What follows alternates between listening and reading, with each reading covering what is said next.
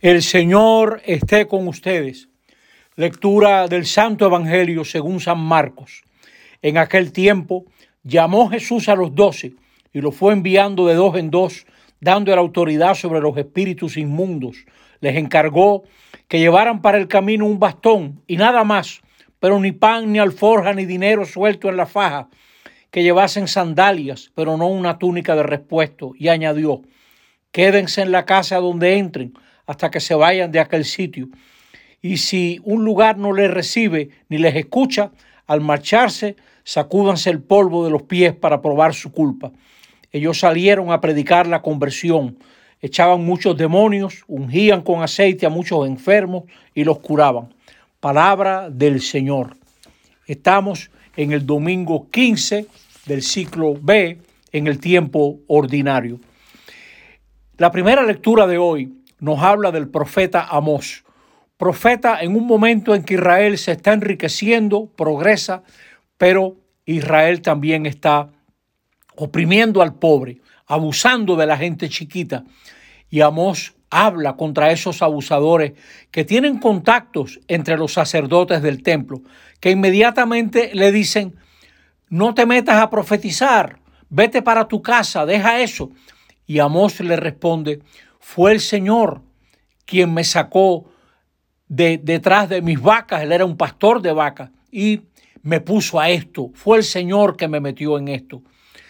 La iglesia siempre ha creído que cada uno de nosotros tiene una vocación a algo, una llamada personal propia para cada mujer, para cada hombre, porque el Señor se comunica, pero se comunica a través de nosotros, nos comunica a nuestros corazones lo que quiere que nosotros hagamos, digamos, nuestras actuaciones han de reflejar ese mensaje que Dios imprime e inscribe en nuestros corazones. Dios le habla a su pueblo a través de hombres y mujeres que Él escoge. Y por eso tiene que haber profetas, tiene que haber hombres y mujeres que evangelicen. En Israel el profetismo era corrupto, se había plegado a los grandes intereses, como entre nosotros. Nosotros estamos viendo cómo muchas veces la justicia no procede, casos que duran yo no sé ni cuánto y eso nunca se resuelve.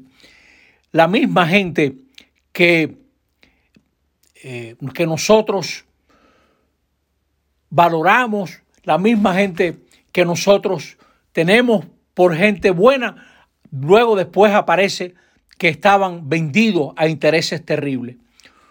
Nosotros, al anunciar la palabra de Dios, al hablar de las cosas de Dios, nos sentimos descalificados porque no andamos diciendo lo que la gente quiere oír.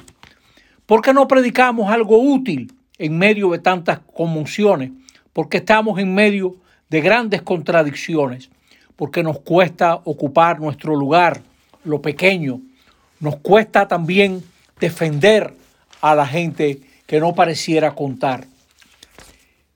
Miremos en el Evangelio cómo Jesús escoge discípulos y los envía. Recordemos que siempre Jesús tiene la iniciativa. Toda vocación es una convocación.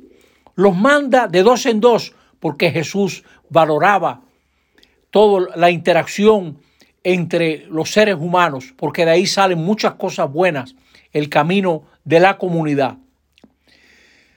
No nos mandó a ser protagonistas. Hoy en día entre nosotros, cantidad de gente busca cámara, todo se vuelve una ocasión para tirarse una foto y mandarla por las redes.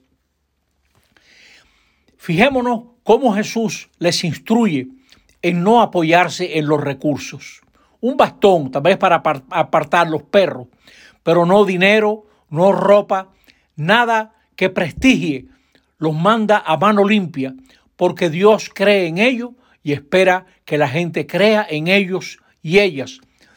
Hubo gente que siguió a Jesús y eran gente sencilla, y a esa misma gente que no estaban preparados, Jesús confió en gente que le faltaba mucho por aprender, pero así era Jesús, confió en ellos y los manda, como nos manda a nosotros. tanta gente que se pregunta si debe ir a la iglesia y de pronto se encuentra enviado por la iglesia.